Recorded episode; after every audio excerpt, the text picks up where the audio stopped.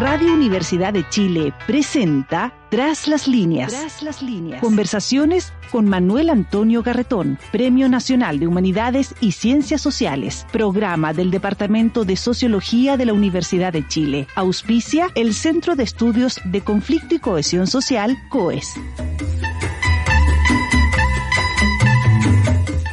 Muy buenas tardes. Bienvenidos y bienvenidas a Tras las líneas el programa semanal presentado por el Departamento de Sociología de la Universidad de Chile, en el cual conversamos sobre los distintos eh, problemas que nos enfrentamos, que nos aquejan como personas, como país, como comunidades, como humanidad, desde la perspectiva de las ciencias sociales. Programa que es eh, auspiciado también por el Centro de Estudios de Cohesión y Conflicto Social. Y estamos a fin de año, comenzando el nuevo año. Y entonces es eh, siempre corriente eh, hacer los análisis de balance, de proyecciones, de perspectiva, a partir de lo que ha ocurrido en un año, marcado por muchas cosas. Pero si uno piensa en la pequeña tribu que somos como país, y por otro lado piensa también en el mundo, uno dice, hay dos grandes cosas. Por un lado, el resultado expresado en el plebiscito del proceso constituyente, que tenía dimensiones mucho mayor que ser solo un proceso de que se redactaron en una constitución, que tenía un significado histórico, que conversaremos con nuestro invitado. Y por otro lado, la guerra de eh, Rusia y Ucrania, y el significado que eso tiene como transformación de la geopolítica. Quizás es no necesariamente la causa de la transformación de lo que va a ser la nueva geopolítica, sino capaz que sea una expresión de las transformaciones que se venían ocurriendo. No solo la guerra misma, sino el modo como se ha reaccionado frente a ella y el impacto que va a tener en el resto del mundo. Y entonces, eh, si nos ubicamos en nuestro eh, país, en nuestro contexto, eh, la pregunta que uno se hace más allá de los resultados mismos es si aquello que eh, tiene como antecedentes, y eso se puede discutir también, las movilizaciones del 2011-2012, el surgimiento de alguna manera de una nueva generación para eh, dirigir el país o plantearle un proyecto al país que se continuó de alguna manera distinta, porque tuvo una expresión en el estallido del 2019 y que culminó en un proceso constituyente. Si el resultado del plebiscito puso fin a ese ciclo y quedó el país sin un proceso o proyecto transformador. Y lo que vamos a tener en el futuro son, como diría nuestro invitado, eh, simplemente el reino completo del malestar, eh, sin el horizonte de transformación, de una nueva forma de organización de la sociedad eh, en que la, una nueva constitución simplemente sea un marco jurídico nuevo que tenga como mérito el ya no ser la constitución heredada de, de Pinochet, pero donde no hay el horizonte de transformación. Ahora, hubo ese horizonte en lo que está en cuestión en alguno de los trabajos de, de nuestro invitado. Y entonces, el, eh, lo que vuelve a reinar sería, por un lado, el malestar, y por otro lado, las respuestas parciales que dé el sistema político a las distintas formas en que ese malestar general se va expresando. Pero en un norte. ¿Es eso? ¿O es la restauración conservadora? La imposición de una nueva hegemonía de el mundo de los sectores dominantes, de lo que se llama la derecha. O hay, como diría el presidente, de todas maneras ciertos brotes verdes que apuntarían a la posibilidad de retomar un proyecto de transformación. Eh, y esto se da en el marco de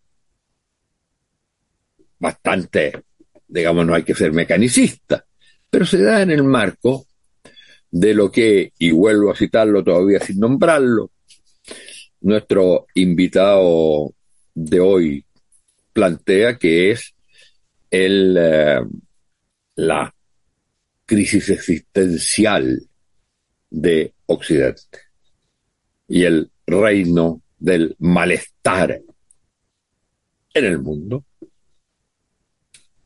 que tiene su expresión particular en el caso chileno. Bueno, para hablar de esto y de las perspectivas, porque lo que hay que pensar también, no solo lo que ha pasado, que se abre para el futuro, está con nosotros, al igual que el año pasado, al final del año y comienzos del siguiente, eh, uno de los eh, sociólogos, investigadores, intelectuales más reconocidos, por supuesto, objeto de mucha polémica, eh, confrontacional para algunos, Alberto Mayor. Alberto Mayor, como todos saben, que actualmente se mueve entre España y, nuestro país, eh, es un prolífico autor de muchos libros. Nombro solo uno de los primeros que marcó un, un, hito, porque fue una discusión sobre lo que era eh, lo que el título del libro llama el Chile profundo, y después viene el famoso derrumbe el modelo, y es, viene después eh, el Big Bang sobre el estallido, y acaba de publicar en estos tiempos, en estos días, el abismo existencial de Occidente, donde precisamente lo que hace es eh, y hacer una mirada más global sobre la crisis que enfrenta nuestra humanidad en el, mundo de hoy y que él llama el abismo existencial de Occidente y este reino del malestar sin proyecto, si se quiere. Eh, bueno, eh, muchas gracias, Alberto, por estar eh, con nosotros. todos saben que es un sociólogo, doctor en sociología en la Universidad Complutense de Madrid, es profesor de la Universidad de Santiago, eh, donde dirige centros de estudio. Eh, bueno, muchas gracias por estar con nosotros, Alberto, y partamos con ¿Hay o no hay proceso, proyecto, horizonte hoy eh, en pues el reino solo del malestar con respuestas eh, de uno u otro sector que en el fondo palían, pero no resuelven, no abren un camino. A ver, el, eh, muchas gracias Manuel Antonio, como siempre, por la, por la invitación.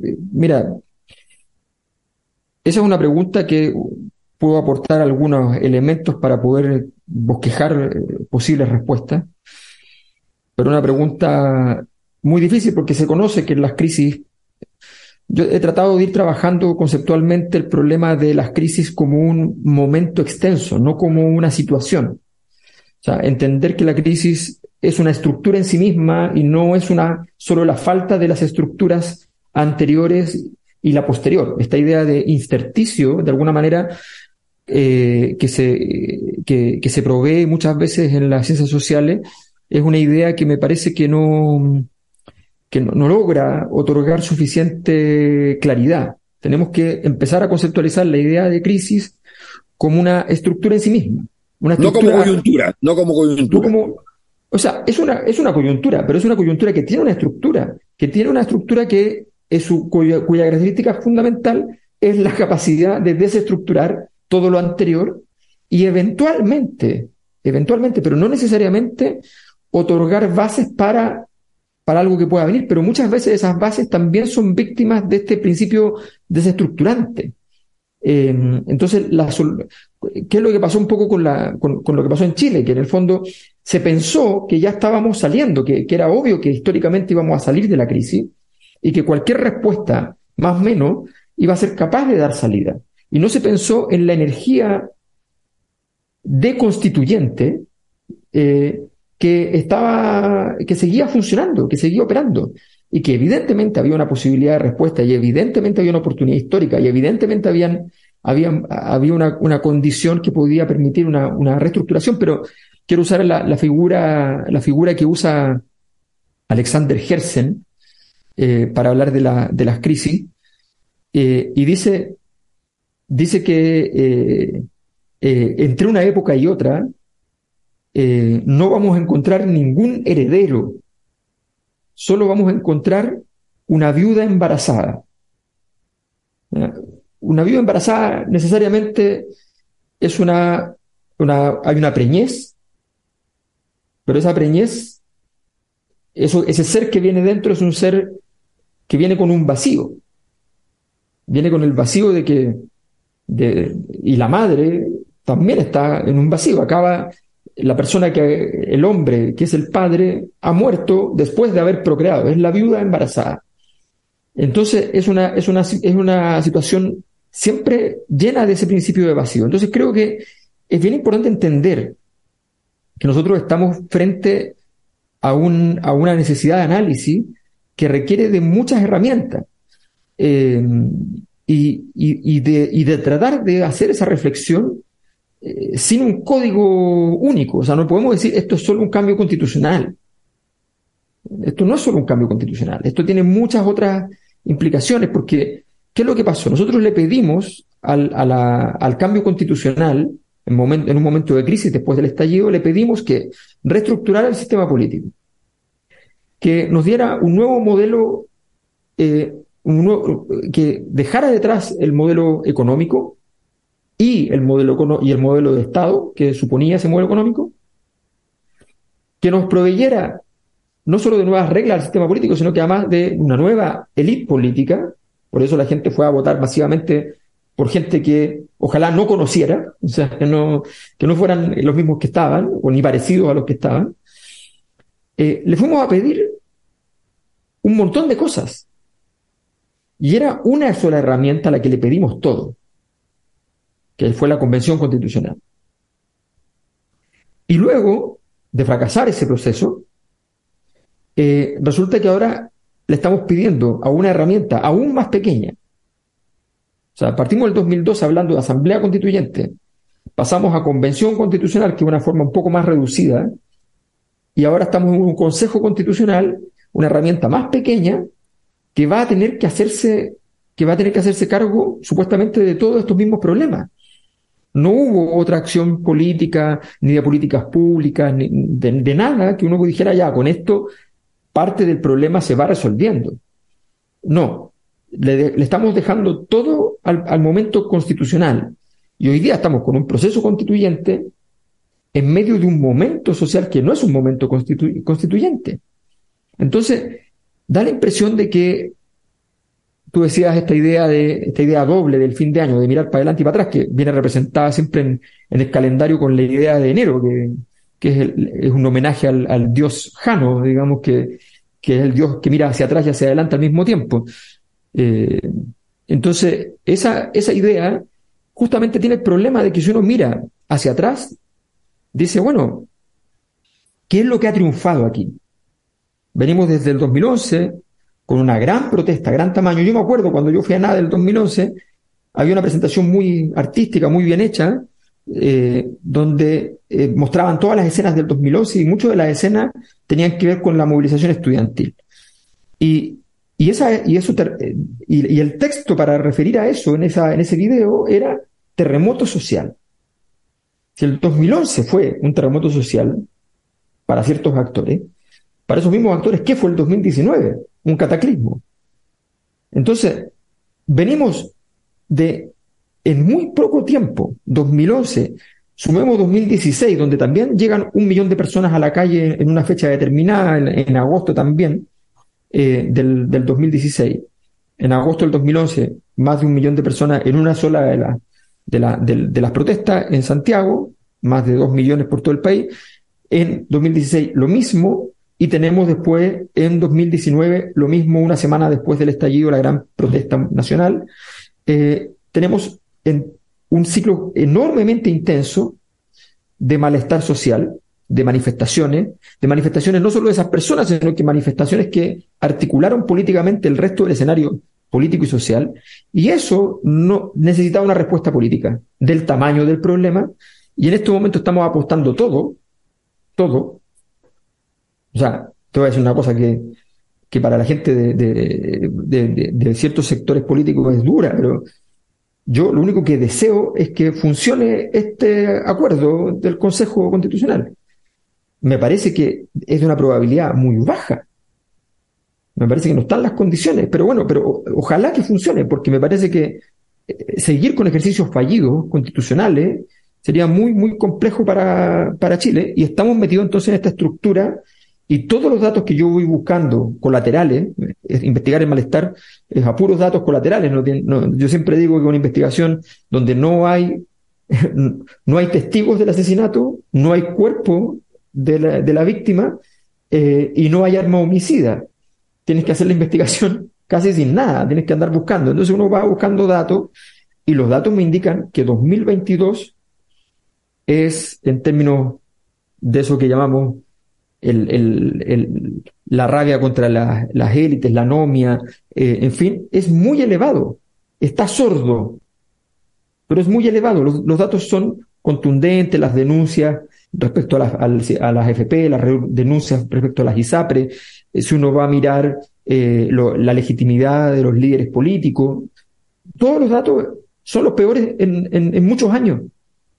Entonces, creo que el escenario es mucho más complejo de lo que parece y ya parece complejo.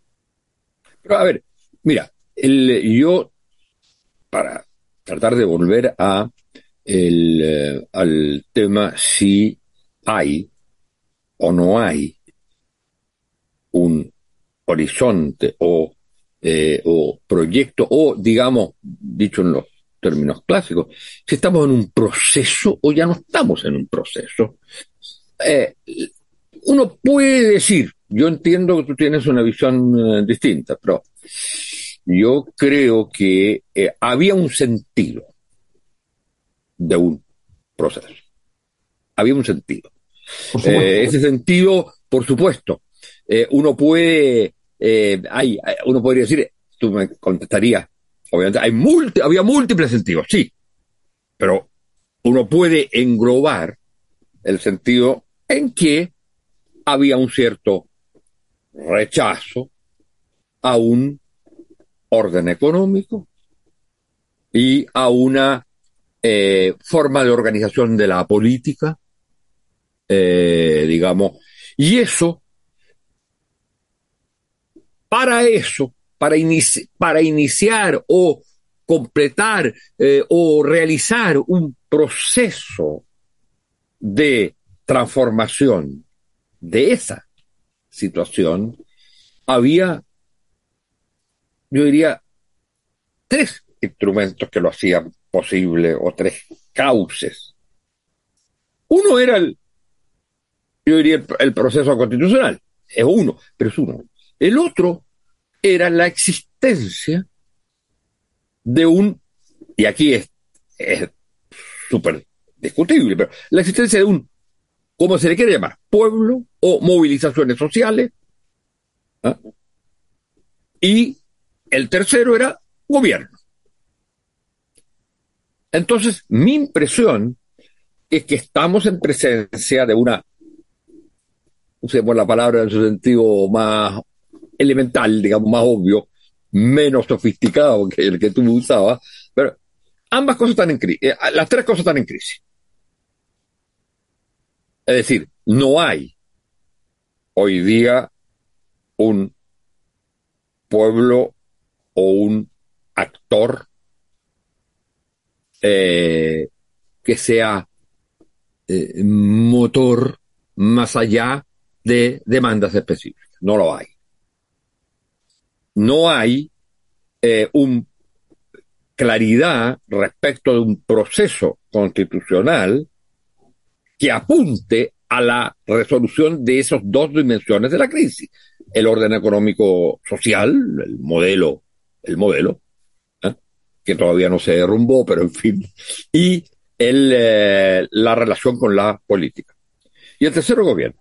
Y se trata de un gobierno que eh, fue elegido mayoritariamente, pero que hoy día uno no podría decir que es un gobierno mayoritario, al menos en un campo, que es el campo institucional del Congreso, pero tampoco lo es mayoritario en el campo de lo que podríamos llamar así en general la opinión pública.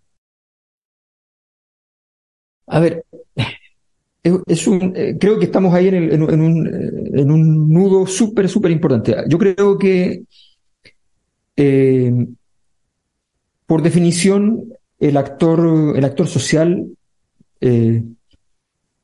eso es una, eso fue una falla histórica, sociológicamente hablando del marxismo. Eh, por definición, los actores sociales colectivos eh, tienen coyunturas de relevancia y no son siempre todo el tiempo relevantes. El capitalismo ha estado más en crisis por las contradicciones internas que por la preeminencia de ciertos, de ciertos actores eh, en todas partes del mundo. Siempre ha sido así. Las crisis, las, crisis, las crisis más importantes del capitalismo han tenido que ver con la dinámica financiera más que con, eh, más que con la, las protestas y la capacidad de acción de sindicatos y otros actores. O sea, eso creo que hay que tenerlo bastante claro. En segundo lugar, los gobiernos. Los gobiernos es un, es un gran tema porque eh, Sebastián Piñera tomó una decisión y esa decisión fue em, dejar, también la tomó el 2011, ¿ah? eh, dejar la solución a los problemas sociales al Congreso o a los partidos políticos. La delegó. Y yo creo que estuvo bien en una cosa solamente eso, que fue no meterse en el tema constitucional. Pero el pero el problema es que dejó como única herramienta esa y por tanto efectivamente generó un desgobierno frente a la crisis, cosa que es absurda, más absurda todavía en un país presidencialista como Chile. No, no, o sea, eso no tiene ningún fundamento, no tiene ningún sentido y generó con eso una energía de crecimiento de la crisis enorme. Para decirlo en términos de lo que le gusta a ciertos sectores en Chile, para decirlo en plata, el lunes después del estallido social un camino de salida de la crisis le costaba 3.500 millones de dólares el miércoles le costaba 4.500, el viernes le costaba 6.000, a la semana siguiente le costaba 11.000 y un mes después le costaba 25.000 millones de dólares. Eh, entonces, ahí hubo una, una dejadez. Y el problema más, más importante es que luego hubo un cambio de gobierno y el gobierno de Gabriel Boric tomó una decisión que al respecto es eh, absurda en términos sociológicos, y es que él toma la decisión, y por ideológico, de decir que él, en rigor, no va a, va a hacer que el gobierno esté en un, en una, en una, en un plan más, más bien eh, suave, sin una agenda muy intensa, hasta el, día del plebiscito donde gane el apruebo. Asumiendo que ganaba el apruebo, asume entonces que ese va a ser el momento del protagonismo del gobierno. Por tanto, quedamos con un periodo de tiempo muy largo donde el gobierno desistió, los gobiernos desistieron de intervenir sobre, sobre el proceso. Eh, eso explica este problema de la invertebración que, que, se genera.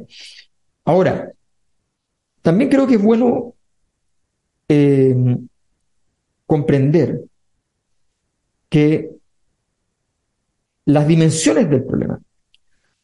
Una gran discusión que se ha planteado a partir de lo que ha pasado en el último momento eh, es que si efectivamente el modelo ya vale o no vale, ¿no? Y una discusión súper importante de, de, retomar con claridad. El sistema operativo, el sistema operativo tiene dos dimensiones. Una es una dimensión del conjunto de normas que rigen el sistema operativo. El sistema operativo en términos normativos sigue vigente. Pero hay otro conjunto de elementos que son, digamos, el sistema normativo no legal, no administrativo, que es el sistema normativo social. Al respecto, el, el modelo hace rato que ya no funciona. O sea, para no afectar el sistema normativo jurídico, Michelle Bachelet crea una gratuidad que es un sistema masivo de becas, ¿no? Que es una locura en términos de costo, que es mucho más caro que, lo que significa cualquier sistema de gratuidad con subsidio a la, oferta y no a la demanda. Pero entiende que no puede cambiar esa, parte jurídica todavía y entonces apela a tratar de resolver la problemática de otra manera. Y así se han ido haciendo muchas políticas públicas donde aumenta el peso, el tamaño del Estado para poder resolver los problemas sociales, pero sin tocar mucho la estructura. Pero eso ya no es el modelo económico, eso, eso o sea, Friedman, Milton Friedman frente a eso, enloquece de horror, no tiene nada que ver. Eso no es el modelo. Eh, eh, están, están salvando la parte normativa jurídica y se quedan tranquilos porque la letra sigue diciendo lo mismo, pero no es la realidad. Es solo que es más absurdo, es una estupidez para ambos sectores, por decirlo así. Yo creo que una de las cosas más interesantes de los fenómenos de malestar social es que tú te encuentras con que de pronto la estupidez impera por sobre todas las cosas en todos los sectores y todos hacen lo contrario. Un poco, alguna vez hablando con un académico de otro país que estaba en un país en una gran crisis y sigue estándolo, me decía, mira, el gobierno está pésimo, pero tiene una gran suerte la oposición. Le pregunto por la oposición y me dice, bueno, la oposición también está pésimo, pero tiene una gran suerte, el gobierno. Entonces, creo que, que, este, este ejercicio de, de no haberse, de, de, no habernos sentado como país a decir, oye, eh, sentémonos políticamente, académicamente, a poder, a poder entender todo este proceso, creo que ha sido muy, muy problemático y creo que eso es la gran parte del, del, del, del, nudo de la crisis. Entonces, si tú me dices, a ver, precisemos, eh, los caminos de salida nos otorgan alguna esperanza, yo te digo lo siguiente, el malestar social es fundamentalmente un fenómeno cognitivo. La gente piensa que es afectivo, es un fenómeno cognitivo. Y en ese proceso de incorporación de información racionalmente, se produce una incapacidad de producir un sentido en la experiencia social. Y esa incapacidad hoy día persiste. Y como persiste, lo que yo podría decirte en ese sentido es que sencillamente estamos nos mantenemos, nos sostenemos dentro de la, de la misma problemática. Eh, y no estamos siendo capaces de resolverla. Por tanto, yo no, no, yo sí entiendo que de esas semantizaciones que se produjeron a partir de la discusión previa, había algo, había algo que se entendía de todo eso. Pero por decirlo con, con Inglehart, la única dimensión que prosperó fue la dimensión de ese discurso político en su forma postmaterial, y estoy hablando solo como discurso político porque además no hubo ningún anclaje en políticas públicas, en infraestructura, o sea, las cosas tienen que anclarse en política, y tienen que anclarse en políticas públicas y en cosas que tengan plata, qué sé yo, hay una serie de cosas. Se ancló en, en elementos postmateriales y los elementos materiales que habían sido las causas del estallido no estuvieron presentes. Eh, eh, ese para mí sería como el resumen. Pero, a ver, y ya tenemos que ir desgraciadamente terminando. Pero fíjate lo que dices, eh, si uno reflexiona a partir de lo que estás diciendo. Por un lado, los bandos posibles. Eh, por un lado, hay, no hay actores. Por otro lado, los bandos políticos por decirlo muy en general, han actuado en forma estúpida. Por otro lado, eh, el país, repito lo que decías tú, no se sentó eh, académica, políticamente, etcétera. O sea, nadie estuvo a la altura. Eh, y entonces la, la pregunta que hay que hacerse es si alguna vez se ha estado a la altura y cuando se ha estado a la altura, cuáles son los factores que lo han permitido. Que eso es lo que no permitiría decir eh, eh, o pensar, ¿y por qué nadie estuvo a la altura?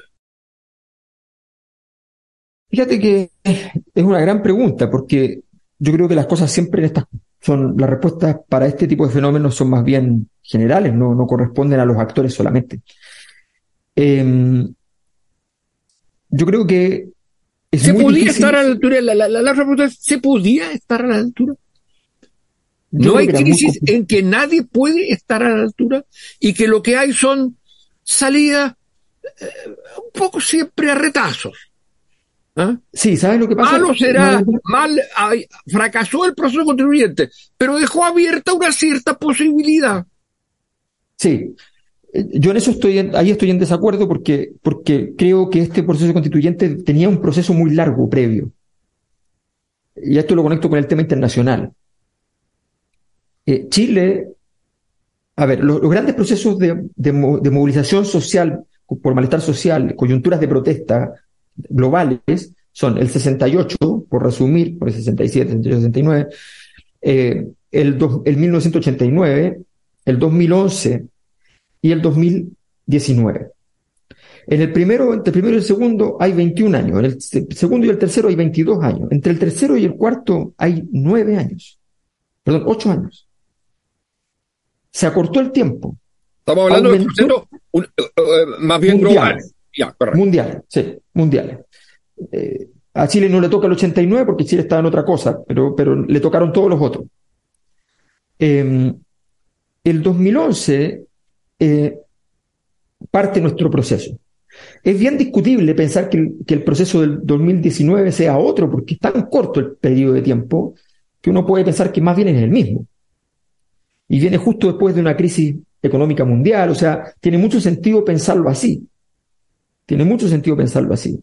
Y tiene mucho sentido porque además políticamente después del 2011 hay una serie de, escenarios que no vamos a alcanzar a tratar, pero que, que, muestran una cierta, eh, una cierta incapacidad de poder tomar, para decirlo en, sentido así como de, ilustrativo, eh, yo hablo del tema occidental en mi último libro, digo, Occidente se convirtió en un concepto geopolítico y dejó de ser un tema civilizatorio.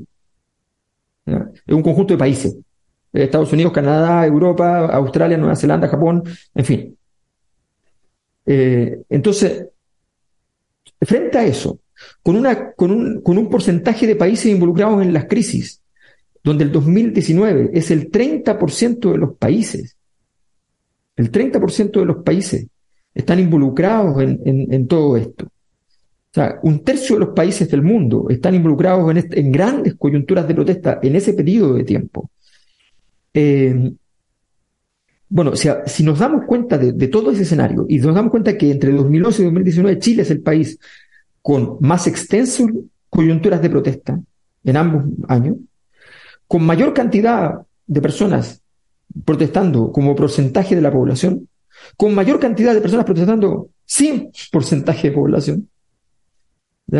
Si nos damos cuenta de esa magnitud, evidentemente requeríamos un diagnóstico, o dos diagnósticos, o tres diagnósticos, pero requeríamos algo más que decir no a esto.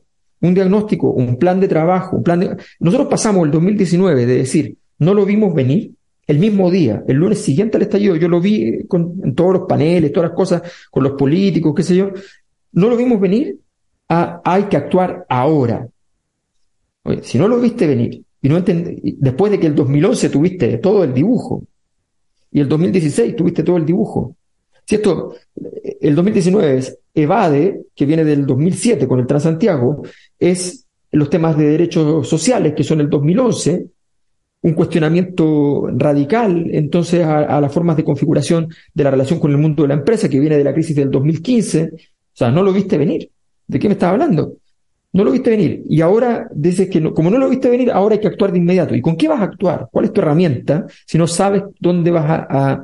Entonces, el punto es que estamos trabajando frente a un fenómeno, y ese es mi punto, mi punto central, estamos trabajando frente a un, fenómeno que es el fenómeno del malestar social, que hay que entender cómo funciona para saber cómo operar. O sea, el ministro Marcel va a decir, o cualquier ministro de Hacienda va a decir, yo no puedo invertir toda esta plata junta porque me va a generar un desastre, pero tienes que considerar que si no inviertes toda esa plata junta, no vas a lograr revertir ciertas condiciones estructurantes que se van a, que, que, van a sobredeterminar el futuro. Entonces tienes que tener una discusión más amplia.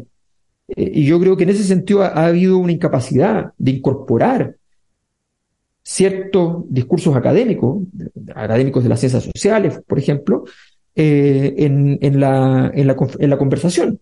O sea, tú el 2011, antes de que estuviera la crisis ya completamente marcada, ya tenías escrito en tus textos la idea de que aquí había evidentemente un, se, se, estaba en germen la posibilidad de un, de un momento constitucional y de que habían eh, seria, eh, seria evidencia de que ese, de que la constitución vigente estaba, no estaba siendo capaz. Bueno, esas cosas hay que tenerlas sobre la mesa y la capacidad del sistema político de poder operar con todo eso ha sido nula. Tú me dices, sí, es difícil hacerlo. Bueno, sí, el punto de fondo es que la política siempre, por decirlo así, se le paga por lograrlo, no se le paga por, por otra cosa. no, pero, pero digamos, el, eh, si tú tomas y, el, eh, el, tema constitucional, yo diría, ese es un tema que tiene diagnóstico, elaboración, discusión enorme, académica y también eh, políticamente. O sea, yo diría que el... Y, por algo, e, eso es lo interesante, por algo aparece como la solución a una cosa que va mucho más allá de lo propiamente constitucional. Aparece como solución al estallido precisamente porque en ese momento lo único que se había elaborado, pensado, era la idea de un un, nuevo pacto social, como se le quiera llamar. ¿ah? Eso estaba planteado. Ahora, eh, el sistema político respondió como pudo a eso. Y, y curiosamente, la sociedad le dijo que no. Ahí hay una crisis mucho más profunda. Pero, pero digamos, vamos a tener, desgraciadamente. una cosa muy cortita, muy cortita, para decirlo de alguna manera. El, la, la, política, en el fondo, es, lo que hace es que viene un río con mucha energía de la sociedad y lo que dice, vamos a encauzar esto en un lugar, ¿no? En un gran tubo que va a mantener organizado esto. Siempre se te va algo de agua por fuera. Cuando se te va mucha agua por fuera, a eso le llamamos crisis. El, proceso constituyente anterior logró meter el agua dentro de nuevo, y eso fue muy valioso. Pero luego la, la, cañería se le rompió, por muchas, en muchos aspectos por, por, responsabilidad propia. Yo creo que ese es el gran punto que hay que tener en cuenta y ahora hay que lograr encauzar de nuevo y no sé, no, yo no veo que sea tan fácil en ese sentido. Ahora, estoy de acuerdo contigo, en el tema constitucional por lo menos hay una trazabilidad histórica y, conceptual que uno puede permitirle trabajar. Pero creo que también mucho de eso se dejó de lado en el proceso anterior y por eso, por eso también, entre otras cosas, falló. Claro, yo, yo creo que hoy queda casi, casi reducido estrictamente al tema puramente político-institucional. Lo que era la idea de una nueva constitución era también una nueva forma, bueno, para una nueva forma de organización de la sociedad. Ahora, lo que yo creo que ahí falla, pero no falla por, eh, digamos, para echarle la culpa, sino hay un problema que lo que habían sido los partidos políticos hasta entonces, hasta digamos mediados de la década del 2000, ¿eh? eso históricamente lo que había sido dejó de serlo. Y por lo tanto, para articular la solución a un conflicto por la vía político-institucional, no habían los actores que expresaban a la sociedad antes y que ahora habían dejado de expresarla. Exacto.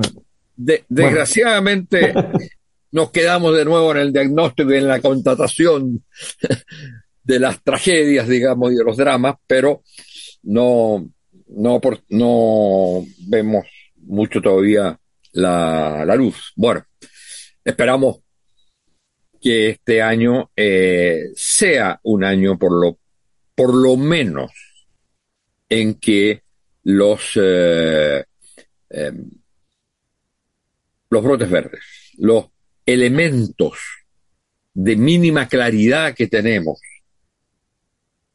puedan eh, realmente hacerse efectivos y que no estemos en presencia, eso yo diría, y en ese sentido termino con lo que tú terminas también en un artículo, quizás haya que pedir muy poco, pero al menos que se mantenga la posibilidad, la potencialidad de un proceso de transformación y no que tengamos una regresión o eh, restauración eh, conservadora. Como exactamente, exactamente. Bueno, muchas gracias, Alberto, por estar con nosotros. Muchas gracias a ustedes, señoras y señores auditores y auditoras. Y hasta la próxima semana en este nuevo año. Radio Universidad de Chile presentó Tras las líneas. Tras las líneas. Conversaciones con Manuel Antonio Garretón, Premio Nacional de Humanidades y Ciencias Sociales. Programa del Departamento de Sociología de la Universidad de Chile. Auspicia el Centro de Estudios de Conflicto y Cohesión Social, COES.